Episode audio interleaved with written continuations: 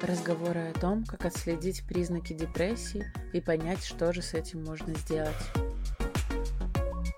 Всем привет! Меня зовут Иоланта, и это мой подкаст «Куда бежишь?», где мы с вами вместе изучаем, так сказать, life-work balance и пытаемся понять, как же, наконец, отдохнуть. Сегодня тяжелая тема, как сказать, ну, просто депрессия это, в принципе, не самая веселая штука, особенно с учетом того, что по оценке ВОЗ, которая учитывает только самые тяжелые и диагностируемые формы заболевания, Депрессия наблюдается у 3-7% жителей, и, чтобы вы понимали, это около 350 миллионов человек. И это мы с вами не, не берем субдепрессии, то есть такая легкая форма депрессии, какую-то ипохондрию, меланхолию, хандру, тревожные какие-то панические атаки, тревожные синдромы. То есть мы не берем вообще ничего, кроме прям такой официальной сильной депрессии. Это на самом деле самая страшная пандемия 21 века, и она даже страшнее, чем коронавирус внезапно. Но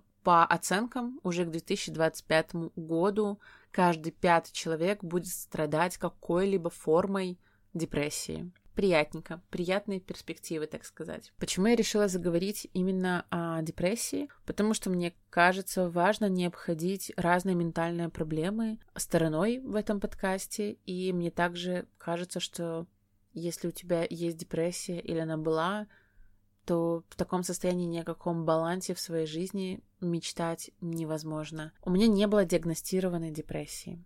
Возможно, она у меня была в какой-то легкой форме. Я уже вам рассказывала, когда я работала в агентствах, и в какой-то момент я понимала, что я нахожусь не там, я делаю не то, я не расту. Я не думаю, что это была депрессия, я все-таки связываю это с выгоранием, но определенные признаки у меня были, когда мне не хотелось ничего делать, когда мне не хотелось никакой физической активности, когда у меня наступала апатия. Это было недолго, но я помню, когда я себя перегрузила, и когда мне просто уже не хотелось ни домой, ни общаться с мужем, ни общаться с друзьями, мне просто хотелось лежать и смотреть в потолок, и только в таком моменте я чувствовала себя более спокойной. И я помню прекрасно те моменты, когда я реально я не хотела домой, потому что дома нужно было что-то решать, общаться с мужем, вообще, не знаю, кормить котов. На учебе, на работе тоже куча всяких проблем. И только короткая дорога э, в пять минут от трамвая до дома была моим временем, и было время, когда я была просто собой, без навязанных э, задач и ответственности. И Это было очень странно, и у меня были такие странные перепады, но в те моменты мне хотелось танцевать и петь, и я часто танцевала по ночам, когда возвращалась домой, а потом приходила домой и рыдала в ванной. Я не думаю, что у меня была депрессия, но определенно какие-то признаки точно были. И прежде чем мы с вами послушаем истории героев, которые столкнулись с этим, которые выкарабкивались из, из этого и дали вам советы, вам и мне, мне бы хотелось разобраться, что же такое депрессия, ну, как бы, какие есть признаки, как ее отличить от хандры, и ну, как-то углубиться в эту тему. Я все еще не психолог, хотя я в последнее время начинаю об этом задумываться, поэтому я позвала Елену Синкевич, я уже однажды ее звала, выпуск, где она рассказывала про разные механики по устранению тревожного расстройства, и знаете что? На Яндекс Музыке это до сих пор самый популярный в прослушивании подкаст. Я прекрасно понимаю, почему. Так вот, это психолог из Бел Евромеда, и она обладает большим жизненным опытом и большим пониманием и также знаниями, поэтому давайте ее послушаем. Елена, здравствуйте! Спасибо большое, что согласились опять к нам прийти. В прошлый раз ребятам понравилось, и давайте мы еще раз запишем с вами кое-что полезное для моих слушателей. Расскажите, пожалуйста, про депрессию. Что это такое? Как отличить? Как понять, что у тебя она? Всем привет! Меня зовут Елена Сенкевич, я психолог и работаю в медицинском центре Белевромед в городе Минске. Как часто мы слышим э, фразу у меня депрессия. И мы видим э, человека, который свесил нос, грустный весь такой ходит, и который э, в течение там нескольких часов э, демонстрирует нам свое плохое поведение. Ну, э, депрессия, к, к огромному сожалению, медицинские термины переходят, переходят в нашу жизнь, становятся такими бытовыми, привычными, и мы не замечаем всей той серьезности, которую изначально в это понятие вкладывает наука. Депрессия от латинского слова «давить», «подавлять» — это настоящее, действительное психическое расстройство, серьезное серьезное психическое расстройство, которое характеризуется снижением настроения, утратой переживать радость, нарушением мышления и двигательной заторможенностью. Психология относит это к аффективным расстройствам. Депрессия в быту проявляется следующим образом. Во-первых, это длительное состояние, больше двух недель. Во-вторых, это потеря энергии, нарастающая потеря энергии, когда утрачивается интерес и смысл практически ко всему, что человек раньше делал с удовольствием. Пессимистические взгляды на свое настоящее настоящее и будущее. Катастрофизация, когда любая мелочь может привести человека в состояние «все пропало», «я плохой», «я ни на что не годный», и зачем я живу. Отсюда депрессия может приводить к мыслям о самоубийстве. Для психолога и психотерапевта это тоже очень серьезный маркер. Когда к нам на прием приходит человек, который говорит, помогите, у меня депрессия, мы не станем обесценивать то, что он чувствует. И э, близким такого человека я тоже не советую это делать, поскольку за просто хандрой может скрываться начало развития серьезного заболевания с неизвестным через некоторое время результатом. Если вы видите, что более двух недель у вашего близкого подавленное настроение, ангидония, то есть утрата удовольствия от жизни, гнев, э, беспричинное возмущение, какие-то негативные аффективные реакции, человек постоянно тревожится, либо очень легко ощущает вину перед кем-то, либо чувство стыда. В пору задуматься и спросить у специалиста, что происходит. Если же к этому добавляется замедление психических процессов, человек стал много забывать, плюс к подавленному настроению э, он вас как бы не слышит, очень медленно реагирует на все. Он перестал посещать какие-то мероприятия, которые нравились ему ранее.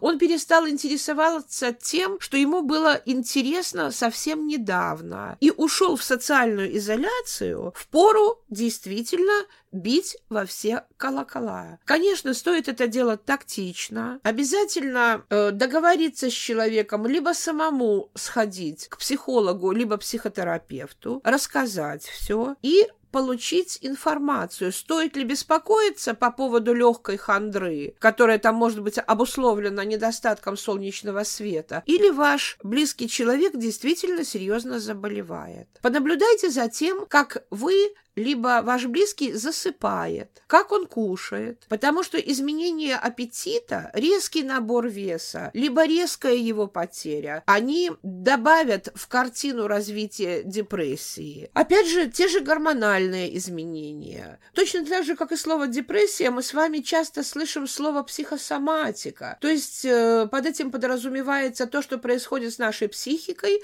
впоследствии отражается на нашем теле. Вот э, депрессия Депрессия дает полную картину вот этих изменений. Что еще важно? Важно находиться в гармонии с собой и окружающим. Собственно, это и является темой нашего сегодняшнего подкаста. Люди, которые умеют жить дозированно, не впадать в буйную радость, либо в буйное огорчение, которые умеют планировать и постепенно, без резких скачков что-то делать, с наибольшей вероятностью будут жить здоровой жизнью. Эмоциональные люди, к сожалению, и особенно те, у родственников которых диагностировалась депрессия, они наиболее склонны к развитию патологических состояний. То есть я повторюсь, следите за собой. Значит, более двух недель апатия, потеря энергии и интереса ко всему, постоянное ощущение безнадежности жизни, мысли о смерти, нежелание двигаться, желание социально изолироваться должны вас подтолкнуть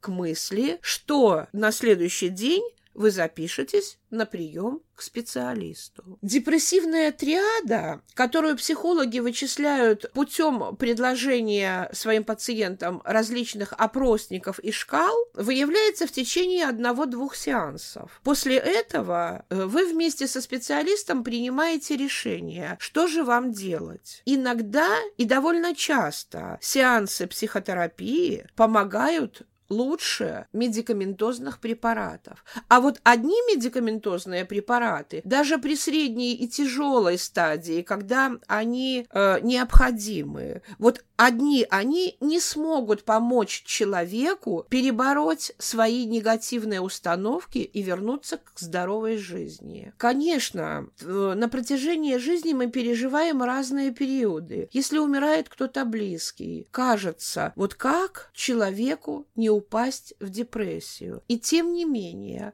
один человек полностью утратит жизнерадостность и окажется на больничной койке, а другой, пройдя все этапы горевания, выйдет э, в ресурсное состояние и продолжит жить дальше. Необходимо быть внимательным к тому, что вы на самом деле хотите. Не поглаживать социум, делая так, как хочет общество, а почаще обращаться самому себе, поскольку жизнь в состоянии достигаторства очень многих людей довела до больничной койки. Когда кажется, что у соседа машина круче, а ты такой плохой и недостойный, и не можешь заработать на лучшую. Когда у жены соседа э, норковая шуба за пять тысяч долларов, а ваша супруга ходит в пуховичке и обижается на вас постоянно. Если вы примете за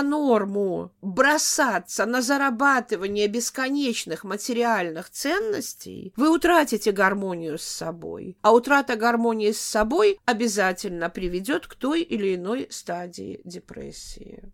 Елена, спасибо большое. Это была очень полезная информация. Мне кажется, очень важно такую тему не просто пускать на самотек, а очень важно прям почитать, пройти тесты по определению как бы уровня депрессии у себя. Даже если это какой-то полушуточный тест, возможно, он натолкнет вас на какие-то полезные мысли. Вот, и прежде чем мы углубимся дальше в эту тему, в такую непростую, я хочу напомнить про свою идею объединение подкаст-комьюнити в это сложное время, и то, что в рамках его я а, рассказываю своим слушателям о интересных подкастах, в которых я уверена, которые соответствуют моему какому-то жизненному пути. То есть я никогда не буду советовать про сексизм, гомофобию, расизм. То есть это вне моей повестки дня, поэтому нет. А этот подкаст, он называется «Вдохновение быть мамой» внезапно. А следующий выпуск я буду записывать про послеродовую депрессию, и мы будем с вами разбираться дальше, а, разбирать все глубины депрессии и связанные с материнством в том числе, потому что это та тема, которая волнует каждую девочку, даже если эта девочка child-free, все равно она сталкивается с каким-то осознанием этого или давлением общества. И я сейчас, как человек, который давно в браке, которому 26 лет, я, наверное, где-то с 23 уже ощущаю давление. А почему вы не рожаете? Слушайте, может, уже и внуков нам пора. Ну, то есть я ощущаю это давление, оно довольно слабое, но оно есть. И как человек, у которого куча страхов, связанных с этой темой, начиная от «я очень боюсь, что у меня родится там ребенок инвалид до «я боюсь, что я воспитаю его плохим человеком» или там «как ему не навредить, чтобы через 25 лет он не ходил к психологу и не рассказывал, какая ты сучка». Простите. Вот. А, у меня очень много этих страхов, и подкаст «Вдохновение быть мамой». Он, мне кажется, как раз создан для таких людей, потому что это подкаст прекрасной девушки Виктории. Он про родителей и для родителей, про материнство, про мам, для мам, про детей и все, что с ними связано. К ней приходит много гостей, где они обсуждают именно эту тему, и, возможно, кому-то станет чуть-чуть легче понимать, что проблемы, с которыми вы сталкиваетесь, вы не одни такие, и что, в принципе, в материнстве много чего хорошего. Мне точно было очень полезно послушать, поэтому вдохновение быть мамой ищите на всех площадках, и, конечно же, вы найдете в описании этого выпуска ссылку на все платформы. Приятного прослушивания! Мы говорим про депрессию довольно часто. Многие говорят про хандру и путают с ней, но оказалось, есть действительно такой термин, как субдепрессия или малая депрессия. И это депрессивное состояние, которое по степени тяжести не дотягивает до клинических проявлений, большого депрессивного эпизода, но при этом это что-то больше, чем там грусть на два дня. В чем обычно кроются причины? В каких-то средовых факторах, в сложном жизненном периоде, Например, если у вас было хроническое заболевание или у вас э, была депрессия, и вы как бы на пути к восстановлению, но все еще не до конца, у вас, возможно, есть субдепрессия. Чем она характеризуется? Пессимистичной оценкой окружающего мира, плохим настроением, сниженной продуктивностью, безрадостным происходящим. То есть у вас нету а, вдохновения, у вас вас не радуют вещи, которые, в принципе, обычно радовали. И я, знаете что, я вот думаю, что депрессии у меня не было, но субдепрессия явно случалась. Как отличить от прям настоящей такой клинической депрессии? У вас сохраняется физическая активность, то есть вы можете обслуживать себя, вы заботитесь о себе, вы ходите на работу, вы даже можете на ней там на курилке посмеяться, а в то время как тяжелая депрессия, она парализует, и вы просто не хотите вставать даже с кровати. У вас нету физиологических каких-то проявлений. Это значит, что при депрессии у многих очень, например, жесткая утомляемость, снижение иммунитета, отсутствие аппетита или наоборот, вы начинаете заедать. Так вот, в субдепрессии обычно либо очень маленькие признаки подобные, либо их нет вообще. А, если у вас нету, например, бреда и галлюцинаций, это тоже говорит о том, что у вас нету прям большого депрессивного эпизода. А если у вас нету мыслей о суициде, у меня, например, их не было никогда в жизни. Я как-то, не знаю, я люблю жизнь, люблю родителей, и я бы так бы никогда не стала делать именно из-за вот ощущения, что всегда все можно поправить, или даже что я не хочу доставлять горе своим родным настолько сильное. Поэтому, если у вас есть суицидальные мысли, это вам сразу к специалисту. Также, если у вас эм, выравнивается настроение, то есть да, вам вечером очень-очень плохо, но утром вы уже смогли переключиться и чувствовать себя каким-то более адекватным манером. Вот. А как отличить от просто простой грусти. Ну, окей, типа, да, мне было грустно вечером, но у меня нет никаких других признаков тяжелых, так как же понять, что у меня субдепрессия? Это в первую очередь продолжительность. А, субдепрессия может протекать годами, такая нестабильная, но грустное и унылое состояние. Уныние может длиться пару дней, уныние не может длиться пару месяцев. Грусть можно как бы купировать довольно легко покушать вкусно, погулять, послушать прикольный подкастик. Субдепрессия раз за разом возвращается, как бы вы ни сражались с ней. Причины. Хандра и грусть появляются из-за какой-то бытовой проблемы, например, вас окатил проезжающий мимо грузовик, или вам очень грустно, очень грустно от того, что сейчас происходит в стране. Знаете, что у россиян, что у белорус сейчас так много причин для субдепрессии, что я даже удивлена, если вы меня сейчас слушаете, и у вас нету никаких признаков. У субдепрессии причины обычно более глубокие. Это может быть какой-то, например, сложный жизненный период, например, вы потеряли работу, или сильно заболели и пытаетесь выздороветь, или после развода с партнером, с которым жили давно. Эти причины обычно запускают и служат катализатором для грустных каких-то, не просто грустных, а депрессивных мыслей. Что делать с таким состоянием, как субдепрессия? Ну, на личном опыте очень важно найти своего психолога. Знаете, это второй психолог, к которому я сейчас хожу в моей жизни. После первого, через, э, по-моему, восьмое, восьмую сессию или там восьмое занятие, я вышла и разрыдалась не от того, что мы накопали, а я разрыдалась от чувства, что человек там что-то во мне вскрыл, но даже не захотел помочь выслушать, и ему было неинтересно. Быстро, почему это было? Все время сеанса я чувствовала, как мой психолог смотрел на часы, а не слушала меня, и так и было. И как только заканчивались 45 минут и не минуточкой больше. Она сразу же, даже если я в этот момент, грубо говоря, рассказываю самую страшную тайну своей жизни, она в этот момент такая вставала, все,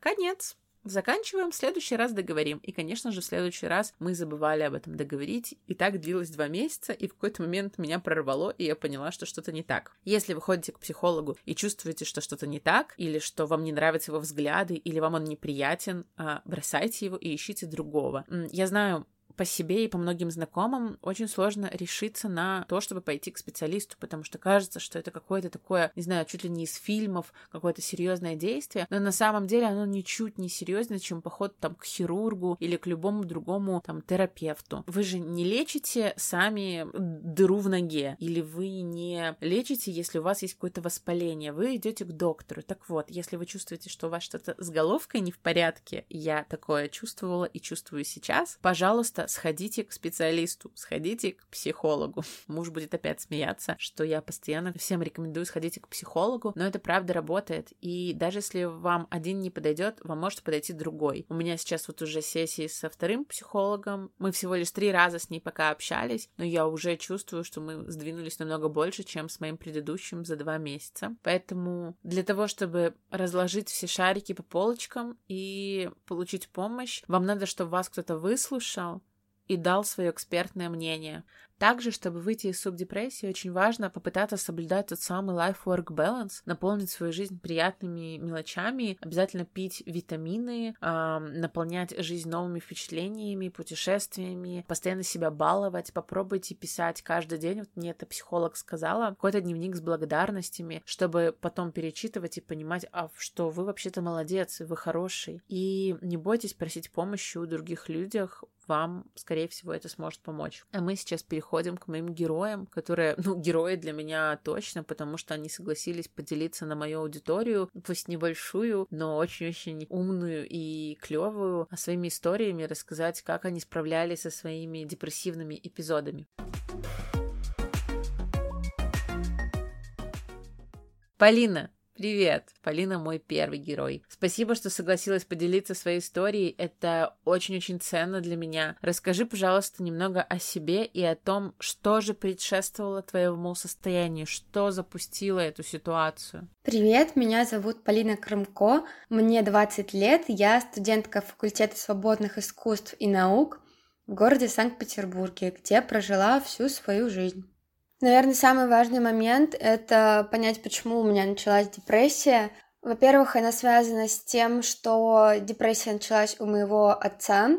Она началась чуть раньше, то есть если у меня осенью 18-го, то у него весной 18 -го года, и она не заканчивается до сих пор, и я думаю, что проходит она у него гораздо более страшной форме, потому что помимо такого подавленного состояния, он еще видит у себя огромное количество несуществующих болезней и вообще не хочет э, нормально жить. А, плюс моя депрессия была связана с тем, что я поступила в университет, и это для меня было очень шоковым моментом, потому что в школе я была популярной отличницей, любимицей учителей. А когда я пришла в университет, я почувствовала себя буквально никем, без друзей, без знакомых, абсолютно глупый, ничего не понимающий. И вероятно, также моей депрессии предшествовала э, неразделенная любовь, то есть э, я на протяжении трех лет очень сильно любила одного мальчика, и все это время у нас с ним были такие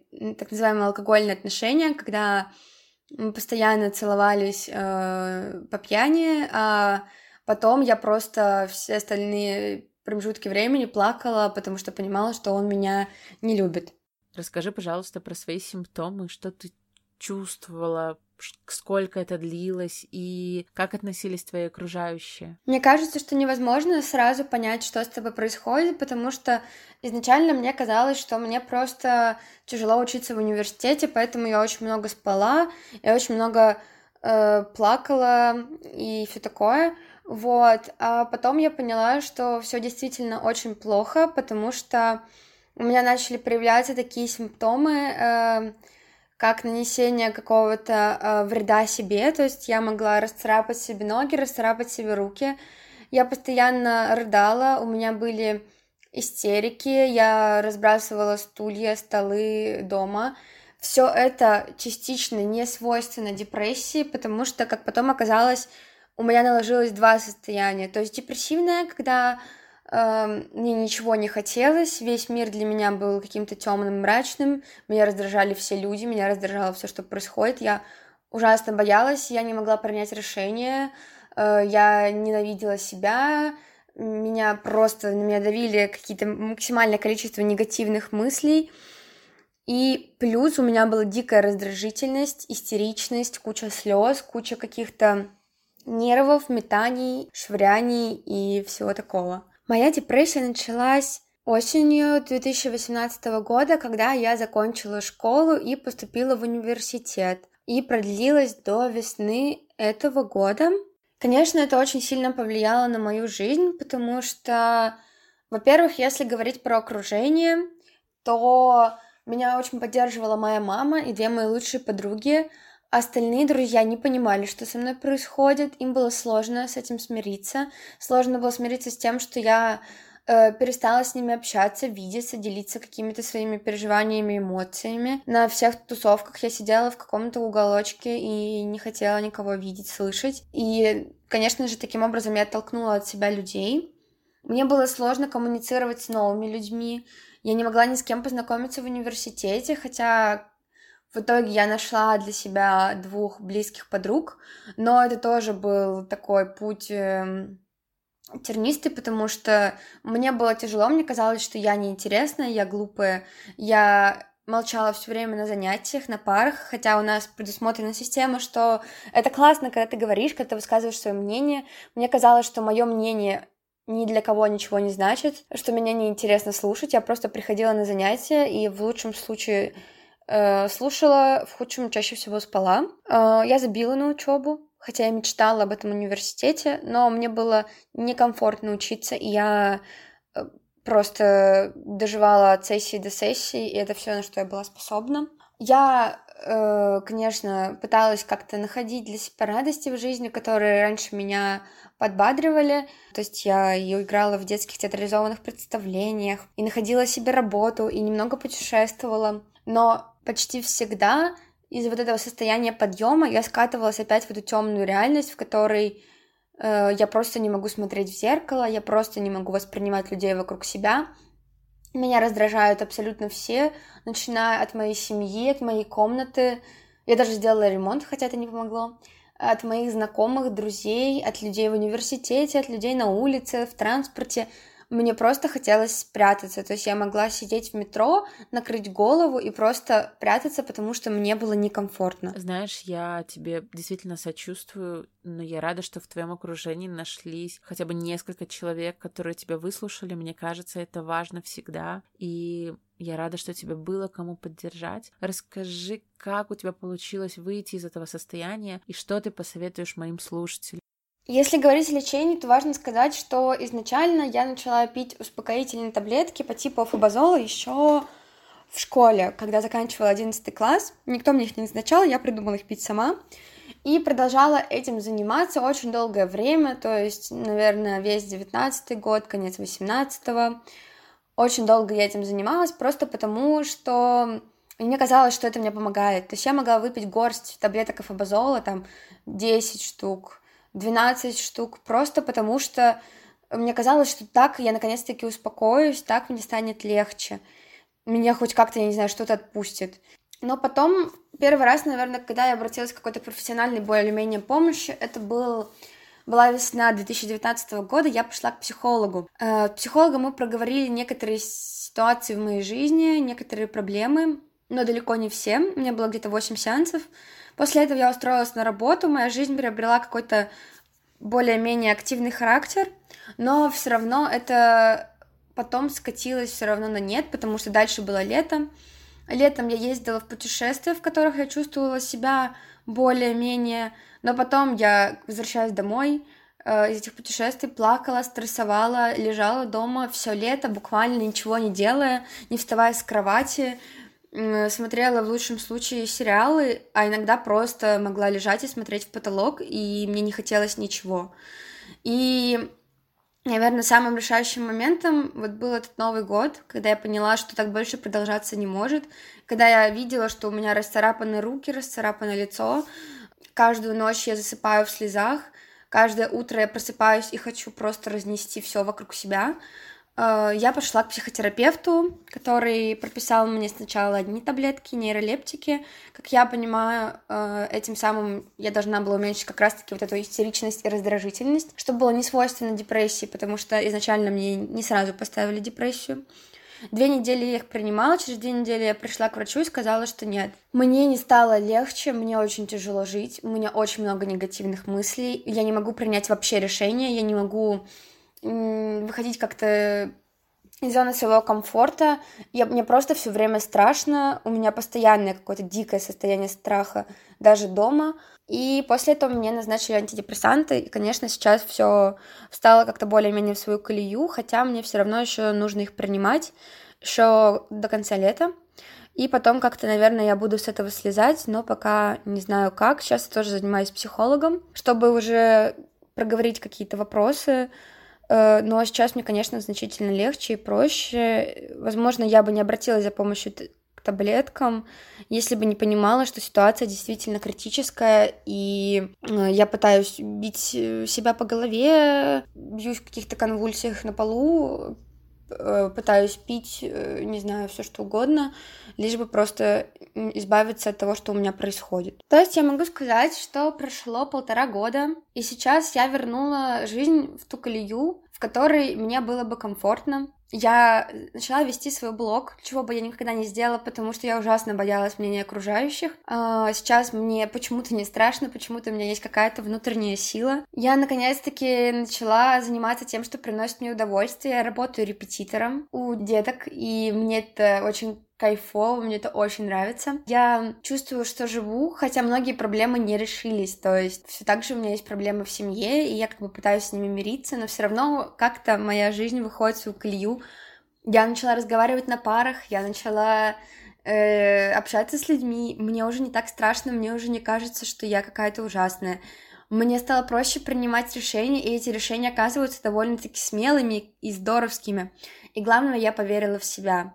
Поэтому мой совет, который я хочу дать, наверное, это, во-первых, не допускать до себя до состояния, когда у тебя внутри какой-то невероятный внутренний критик, который критикует тебя за все, не прощает тебе ни одного проступка, ни одной ошибки, только делает, что кричит на тебя изнутри, говорит, какая ты плохая, какая ты ленивая, как ты ничего не умеешь. Как только вы прослеживаете у себя этого внутреннего критика, попытайтесь с ним поговорить. Если у вас не получается, то обратитесь за помощью. Страшно э, не бороться с теми вызовами, которые бросает вам жизнь. Не страшно обратиться за помощью. Страшнее, если вы погрузитесь в эту пучину, из которой вам будет очень сложно выбираться, из которой, возможно, вам могут помочь выбраться только таблетки. Так что не бойтесь ходить к психологам, не бойтесь с кем-то разговаривать. Очень огромное количество вариантов, как найти себе помощь.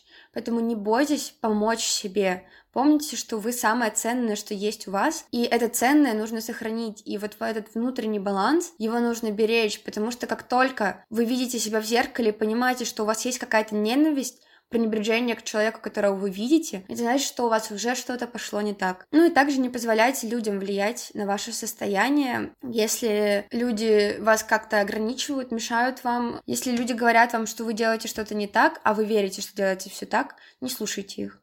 Потому что потом, когда вам будет плохо, вероятно, этих людей может даже не оказаться рядом с вами. А вам придется самому бороться со всеми своими страхами, ужасами и так далее. В общем, могу сказать, что я верю в то, что жизнь не просто так бросает нам любой вызов, и я счастлива, что уже почти прошла через тот вызов, который мне бросила жизнь, и впереди у меня будет только хорошее. Полина, огромное спасибо тебе за историю. Мне кажется, это безумно важно не табуировать такие темы, а рассказывать, что другие чувствуют и понимать, что все мы, ну, похожи в каких-то проявлениях. А впереди у нас еще две истории, и парень, второй мой герой, он пожелал остаться анонимным, поэтому давайте уважим его чувства, поспрашиваем, возможно, нам поможет его история.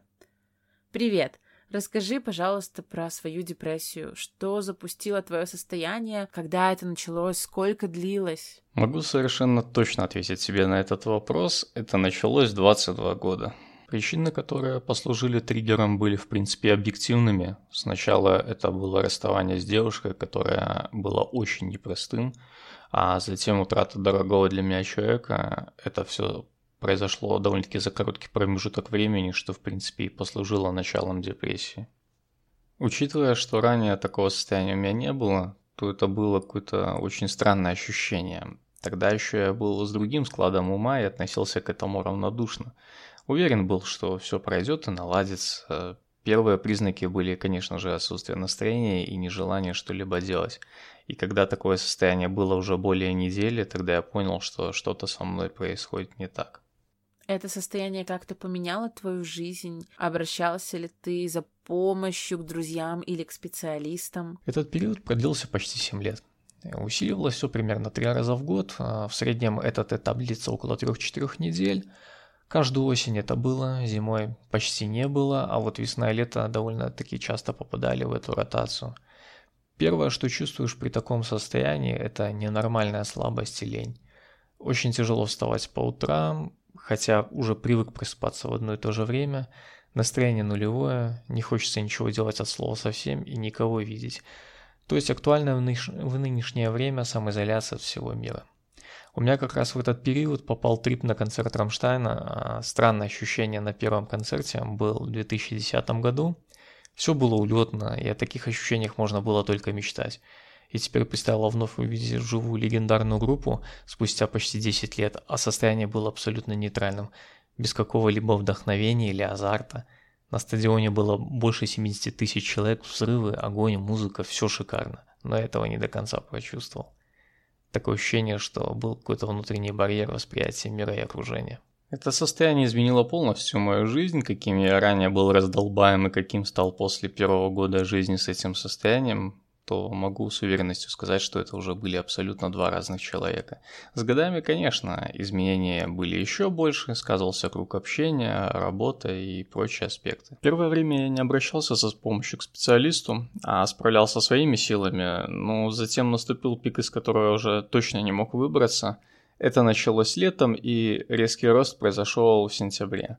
Я сходил в частную клинику, как итог была подтверждена депрессия средней стадии, мне прописали антидепрессант, ну, его начал пить э, в течение где-то двух-трех месяцев, а первые две недели нужно было увеличить дозировку каждые четыре дня. Это, скажем так, очень личная тема, не обсуждал ее ни с кем, старался максимально это скрывать, потому что глупо отрицать, что окружающие не видели моего состояния, но внимание, поддержку я видел, а, за что ребятам и спасибо. Угу. А как ты выходила из депрессии? И есть ли у тебя советы для моих слушателей? Чтобы с большего выйти из этого состояния, скажем так, на процентов 70, то мне потребовалось 5 лет. Потом уже были не такой силы периоды проявления, как ранее, но на самом деле это довольно сложно процесс для объяснения, это нужно чувствовать. Часто были такие мысли, что это будет уже постоянно преследовать. Основная ошибка людей в том, то, что они не различают временную подавленность от самой депрессии. О депрессии можно говорить, когда более двух недель наблюдается подавленное состояние, апатия и поведение, которое ранее не было свойственно. Можно даже загуглить тест а, «Шкала депрессии Бека» и пройти его.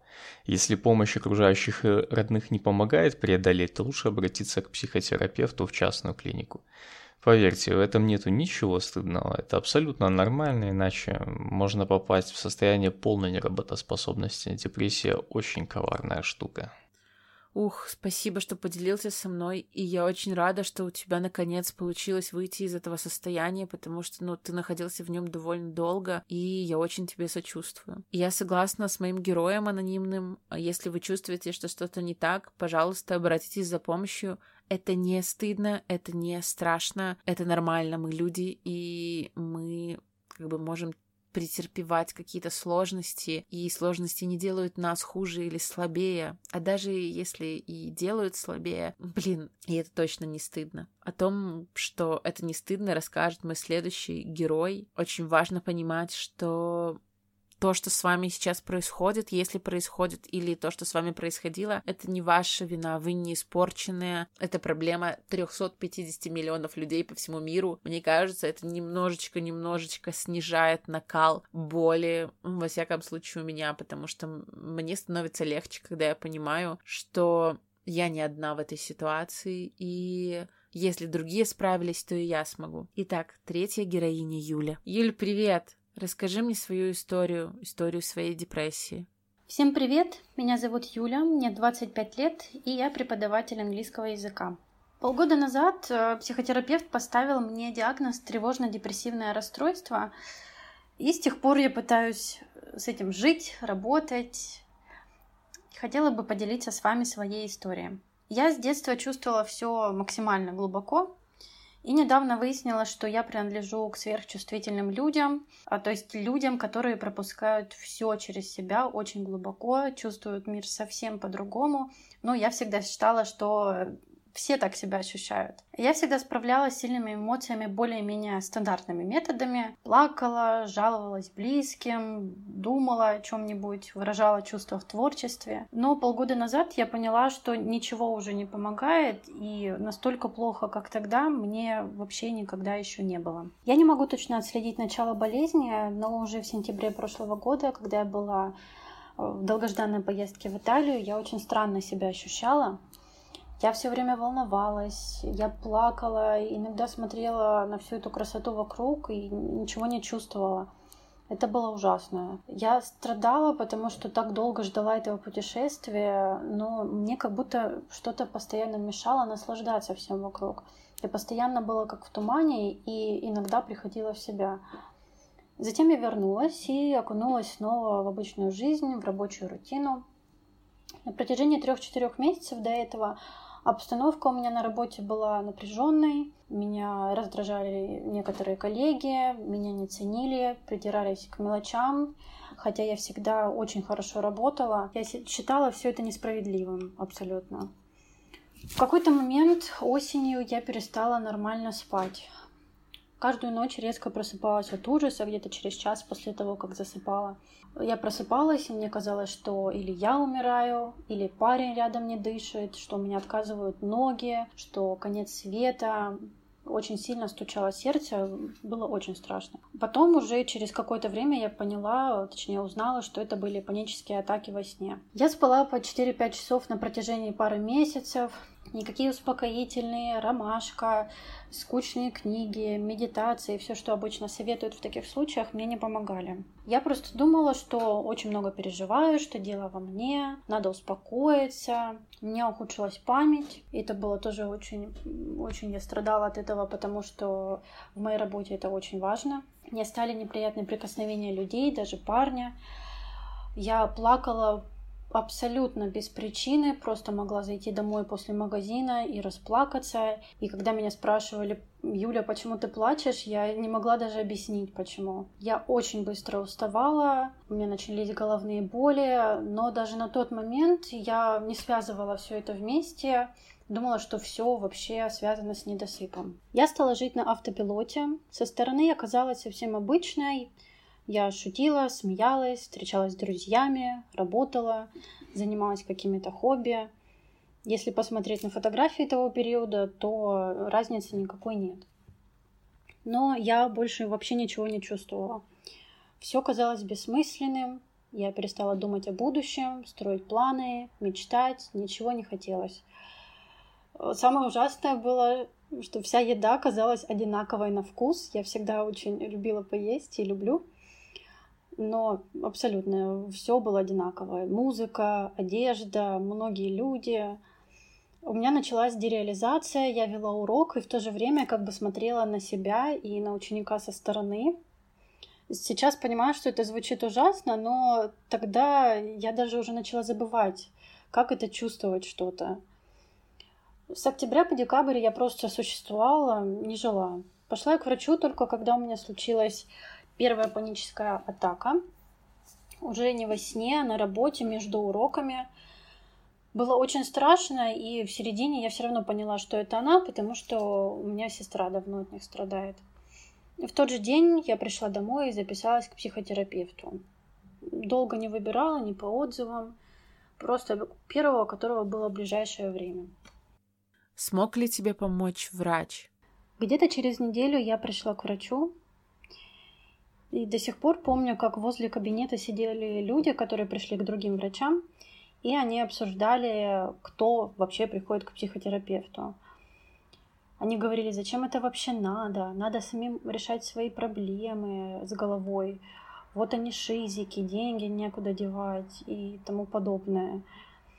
И на тот момент это было худшее, что может услышать человек, поэтому я надеюсь, что в нашем обществе отношение к этим проблемам понемногу меняется, и это осуждение людей тоже прекратится рано или поздно. К врачу я пришла со списком симптомов и зашла и протянула ему. На тот момент у меня было около 12 или 13 симптомов. Врач мне попался очень хороший, мне очень повезло. Я почти сразу почувствовала, что теперь мне помогут, и у меня есть шанс все это преодолеть. За 30 минут приема врач выслушал все мои жалобы, провел несколько тестов, как бумажных, так и поговорил со мной, задавал очень много вопросов. В конце озвучил диагноз, выписал много лекарств, было около четырех наименований, одни из них антидепрессанты. Также он дал мне большую памятку на два листа по улучшению сна и дал задание за две недели прочитать книгу про депрессию и э, начать делать упражнения из нее. После приема мне стало намного лучше, просто после беседы с врачом. Я вышла окрыленная из больницы, забыла снять бахилы, и до сих пор помню, как э, светило солнце, небо было голубое-голубое, и у меня наконец-то появилась надежда. В тот же день я купила все назначенное, начала пить лекарства. Лекарства, к сожалению, стоят очень дорого, как и прием врача. Каждый прием врача полторы-две тысячи. Но я была готова отдать все деньги, лишь бы мне стало лучше. Первые пару недель приема были самыми ужасными, все симптомы усилились, но врач об этом предупреждал и сказал, что потом должно стать легче. Было очень плохо. И за все время у меня не было никаких суицидальных мыслей, но я просто шла с как-то с работы и поняла, что если меня сейчас собьет машина, то ничего в этом мире не изменится. Через пару месяцев мне стало лучше. Это был постепенный процесс. Не было такого дня, чтобы я проснулась и поняла, все, мне гораздо лучше. Но все же изменения были, и я ловила себя постоянно на мысли, что я наконец-то ощущаю какую-то еду, у меня есть эмоции, когда я говорю с определенными людьми, мне стало гораздо приятнее обниматься. К сожалению, на фоне приема каких-то таблеток, не знаю каких, у меня повысилась тревожность, и пришлось добавить еще и транквилизаторы.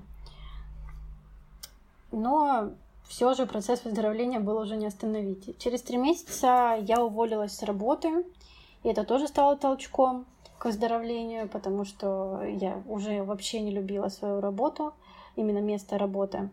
Теперь работаю на себя, и мне так гораздо спокойнее. На данный момент симптомов у меня никаких не осталось.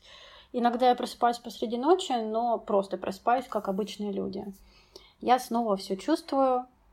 Ну, получается, на данный момент прошло пять месяцев с начала приема. А что насчет твоих близких? Была ли от них поддержка? Была ли она достаточно для тебя? О моей болезни все это время знали только мама, сестра и парень. Мне с ними очень повезло, они делали все возможное, чтобы поддержать меня, даже когда я сама не знала, что нужно делать, чтобы меня поддержать.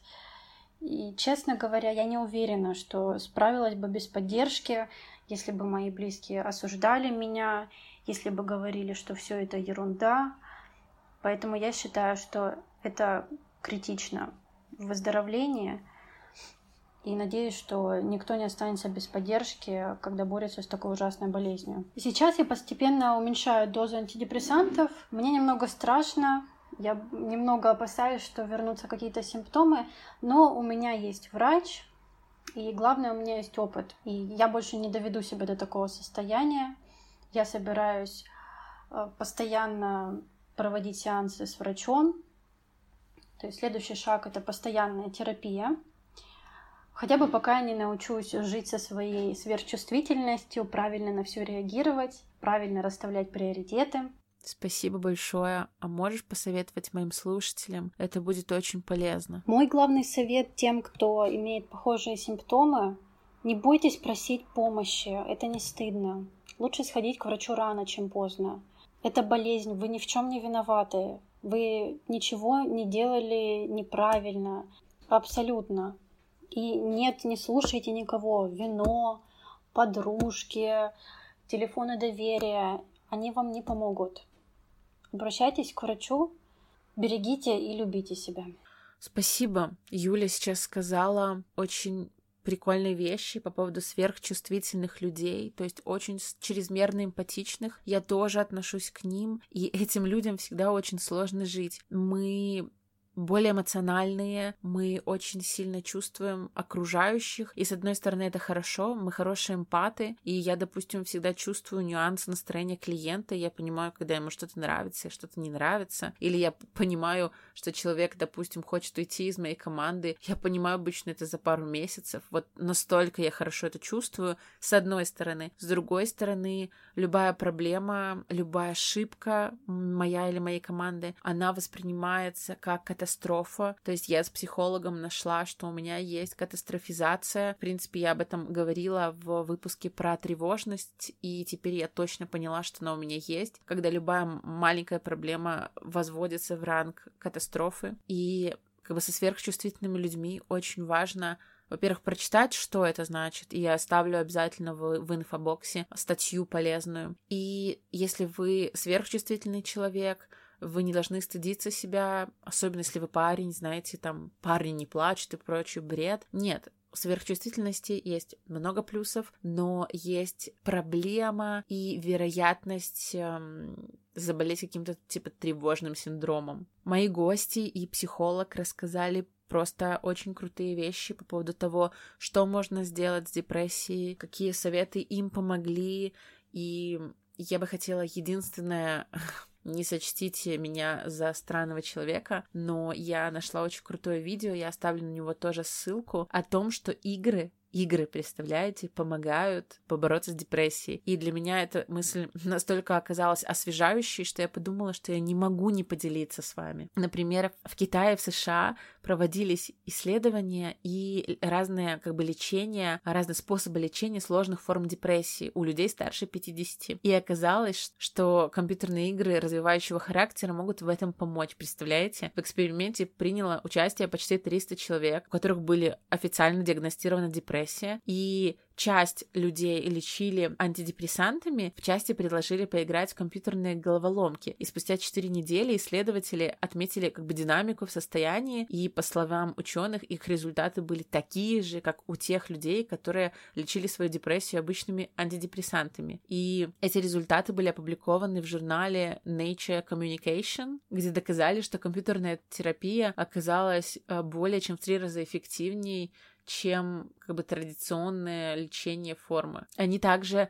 отметили, что игры в компьютерной головоломке улучшили регенерацию головного мозга и стимулировали активность центра принятия решения. С чем это связано? Я наткнулась на исследование Стэнфордского университета, который как бы попытался заглянуть в мозг геймеров, и результаты показали, что когда мы играем в видеоигры, у нас две области мозга постоянно стимулируются. Та, что отвечает за мотивацию, и та, что заставляет нас желать достижения новых целей. Во время любой такой игры, которая нам нравится, мы очень сфокусированы на выполнении задания. И неважно, мы решаем сложную задачу или пытаемся найти скрытые объекты, играем в головоломку, или, например, убиваем какого-нибудь босса или там какого-нибудь зомби в игре. Любая из этих целей захватывает захватывает наше внимание, мотивирует и заставляет сосредоточиться. Мы ожидаем, что достигнем успеха, мы хотим этого, и наша доля мозга начинает активно работать и желать победы. И как бы есть еще второй фактор. Все игры Я, я сейчас э, активно изучаю геймдев, э, не потому что я хочу перейти в него, а потому что мне просто очень нравится э, игровая индустрия. Я изучаю, как влияют игры на мозг. Я сама играю, у меня есть PlayStation, и вот мне позавчера муж купил Last of Us 2, и я жду,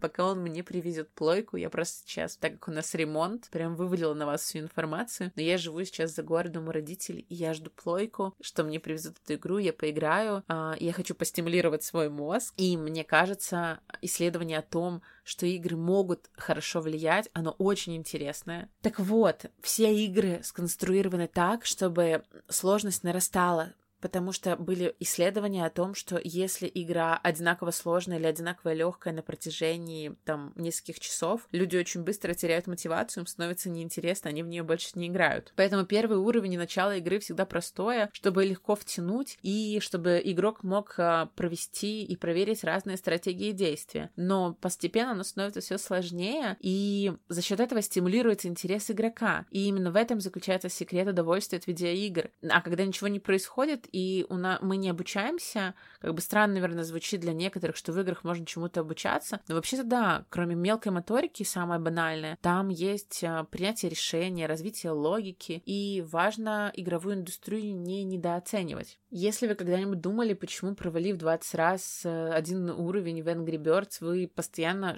почему-то делаете попытку снова и снова, то для этого явления есть научное объяснение. Подобный энтузиазм — это результат сценария неврологической активации. Для негеймеров это поведение, возможно, кажется очень странным, но это именно то состояние, когда ваш мозг полностью сфокусирован на достижении цели. И после того, как человек проходит какую-то игру, он при этом еще становится увереннее в себе, представляете, благодаря полученным скиллам и опыту. И что самое интересное, наконец мы перешли к этому, я знаю, что я долго распрягала. Если человек находится в состоянии клинической депрессии, две области его мозга недостаточно стимулируются, как раз те зоны, которые хорошо стимулируются, когда мы играем в видеоигры. И если область мозга, которая отвечает за мотивацию, она недостаточно активна, мы не ожидаем никаких наград и успеха, перестаем верить в свои силы, становимся пессимистичными, нам больше ничего не хочется делать. Когда у нас в жизни нет мотивации, это влияет вообще на все сферы, и это очень плохо влияет. И если нету стимуляции этой области мозга, то это значит, что в ней не происходит активного кровообращения. И таким образом вот это длительное состояние депрессии или отсутствие мотивации, оно может привести также к тому, что мы потеряем способность к обучению. Короче, как вы видите, если в вашей жизни долго не происходит какая-то мотивация, если у вас даже чувствуется какое-то отупление, если вы долго работаете на месте работы, которая не способствует вашему росту, это все может сказаться в итоге на вашей способности учиться.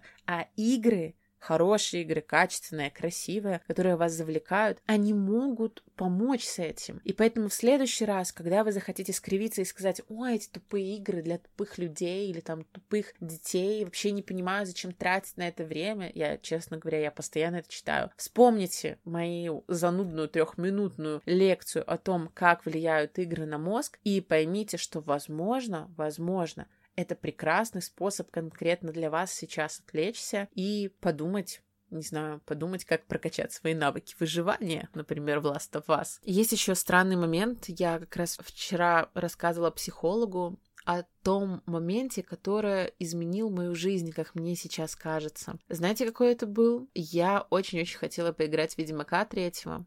Это вот было несколько лет назад. А мой компьютер вообще не тянул. А так как я Сапковского уже читала лет с 11, и я четыре раза перечитала четыре тома. Я безумно мечтала погрузиться в этот мир. Там еще, знаете, все эти оценки, все рейтинги, все, кто играл, захлебывались слюнями. И я так этого хотела, что убедила себя, что мне нужен самый дорогой ноутбук, который я могла на тот момент себе позволить. И я его купила, и сразу же я там не фотки пошла редактировать, как я себя утешала, что я для фотографий, я сразу же пошла и скачала Ведьмака и выпала на месяц. Ну, по вечерам. Я как бы такой, знаете, очень спокойный геймер, я спокойно могу не играть, а потом там поиграть два часа и все. Так вот, мне очень хотелось поиграть в Ведьмака. Я убедила себе, что мне важен новый ноутбук. И я думаю, вы сейчас не совсем понимаете, как это связано с тем, что моя жизнь изменилась, но именно в тот момент я на... сделала попытки к тому, чтобы начать доставлять себе удовольствие. А еще в тот момент я опять стала играть. Вот я, наверное, играла лет до 13, потом перестала, и потом вот опять начала в 23, и это тоже повлияло на меня. Но, наверное, об этом мы с вами поговорим уже в следующем выпуске. Я надеюсь, вам было интересно. Я не хотела вам рассказывать про депрессию на каком-то собственном опыте. Мне показалось, что это было бы неуместно, но я позвала для этого героев, и я позвала психолога. И я надеюсь, что после этого вам станет чуть-чуть понятней и Пожалуйста, не бойтесь обратиться за помощью. Вы волшебные, вы ценные, вы самые-самые лучшие, и вы достойны лечения, помощи, поддержки, любви. И я уверена, что если вы попросите, вам помогут и окажут ее. Спасибо, что были сейчас со мной. Я надеюсь, что будет очень малый процент слушателей, которые когда-либо сталкивались с депрессией. И я надеюсь, что вам этот выпуск хоть немножко дал новую информацию и помог не знаю, развить новые нейронные связи. А пока все. До следующего выпуска про послеродовую депрессию и пока-пока.